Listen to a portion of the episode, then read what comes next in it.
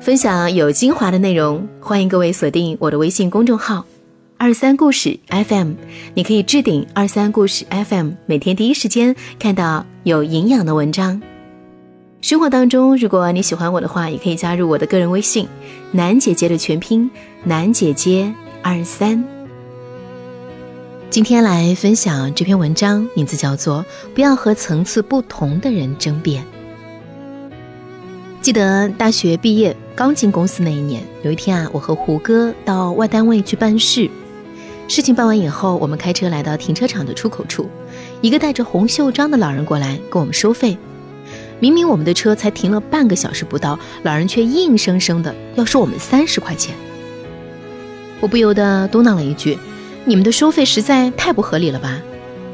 老人斜了我一眼，二话不说就把停车场的闸门关上了，一个人走进传达室，悠哉悠哉的喝着茶。意思是说啊，在我的地盘，你们都得听我的，今天不把钱交了。你们也休想离开了。我正想下车找他理论，胡歌却适时制止了我，一声不响的把停车费交了。顺利离开后，我向胡歌抱怨：“我说明明道理在我们这边，为什么要向他妥协？谁怕谁啊？大不了就跟他耗下去呗。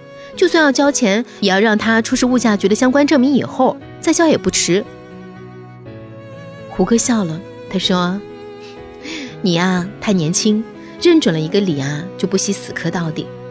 明眼人也能够看得出来，他这是在乱收费。可是为了这点钱，都把时间耗在这儿了，耽误了接下来的工作安排，其实啊不划算。多年以后，我依然记得胡歌当时跟我说的这句话：永远不要和层次不同的人争辩，那是对自己的一种无意的损耗。我的一个编辑朋友小易。他跟我说过他的一个经历。他说，今年过年回家，家里有个亲戚问他一个月能挣多少钱呢？小易如实相告。谁知道亲戚听过以后啊，居然语带嘲讽地说：“呀，你好歹也是个名牌大学的学生，怎么还不如村口李家的儿子？人家也只是区区的中专学历，可是这些年啊，在上海混得相当不错。据说最近要回村盖房了。”他还一个劲儿地摇头感慨。说：“哎呀，读那么多书还真没什么用啊。”小易跟我说，年初的时候，自己一直很喜欢的一个自媒体大号招人，他满怀热情的投了简历，最后也成功的被录用了。虽然这份工作的起步工资并不高，也需要经常加班加点，可是每天能够和一群志同道合的朋友在一起共事，他感觉自己过得很充实、很愉快。可是。听了亲戚的一番话，小易真的急于想为自己辩解一番，最后想了想，还是作罢。事例中，小易的亲戚以挣钱多少来作为评判一个人是否成功的标准，而小易更加看重的是工作能够给自己带来的价值和前途。两人认知水平的差异，决定了彼此很难聊到一块儿。在那些根本不在同一频道的人面前，凡事都想争个明白。其实不过是在自寻烦恼罢了。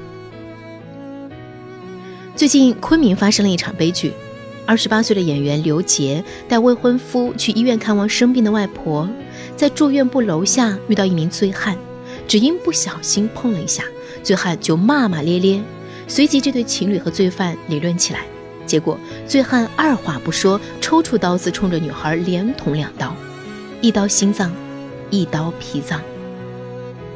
但醉汉仍不罢休，追着刘杰未婚夫一路砍杀，导致他的未婚夫在逃命中腿部被砍三刀。原本挺幸福美满的两口子，就因为一场无谓的争执而变得家破人亡，不禁令人唏嘘万分。这让我想起美国第十六任美国总统、黑人奴隶制的废除者林肯说过的一句很形象的话，他说。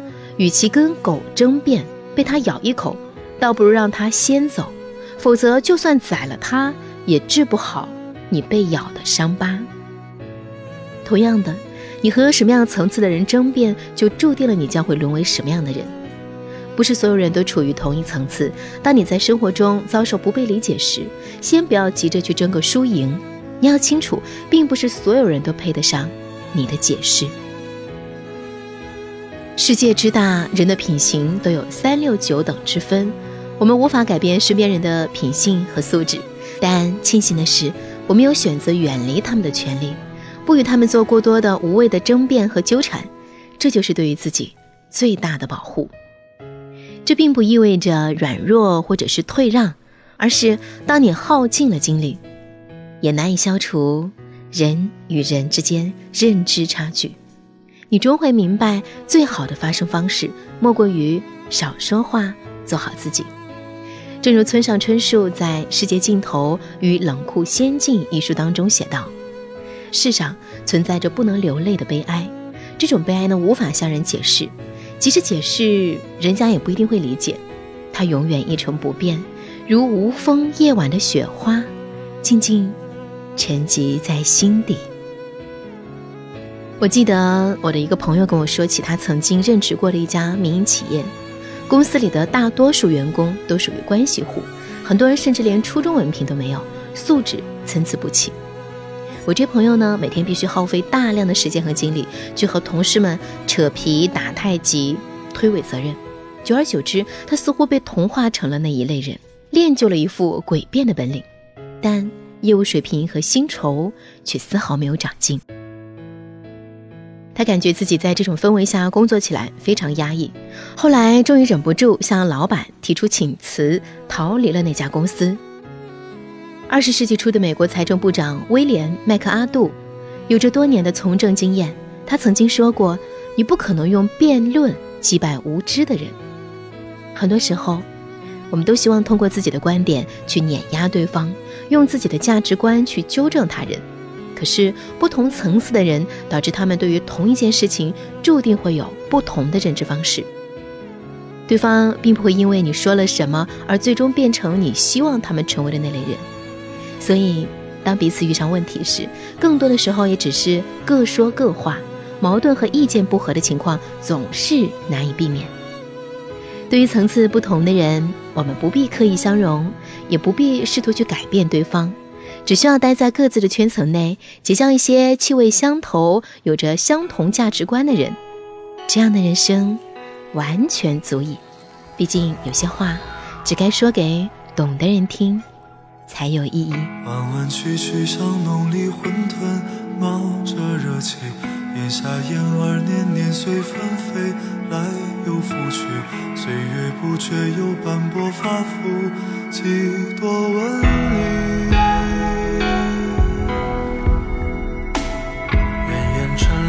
传来月色下谁在哼着酒席，缠绵悱恻的小茉莉人，多少愁绪，针脚密密将思念纳进了鞋底。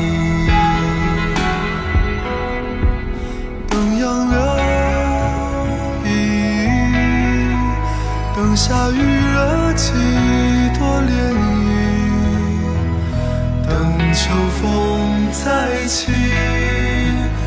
雪掩埋了叹息。